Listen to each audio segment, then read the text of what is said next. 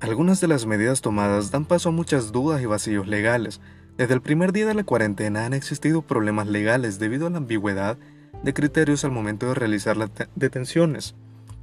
así como las sanciones por incumplirla, ya que la detención de personas por el simple hecho de transitar en las calles es un acto ilegal.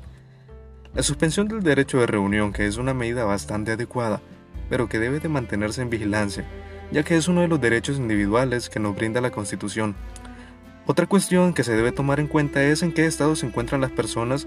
en los sitios de cuarentena, debido a que se han escuchado diversos comentarios de tardanza excesiva en realizar las pruebas del COVID-19, como la mala alimentación que se les brinda y el mal trato que pueden ocurrir.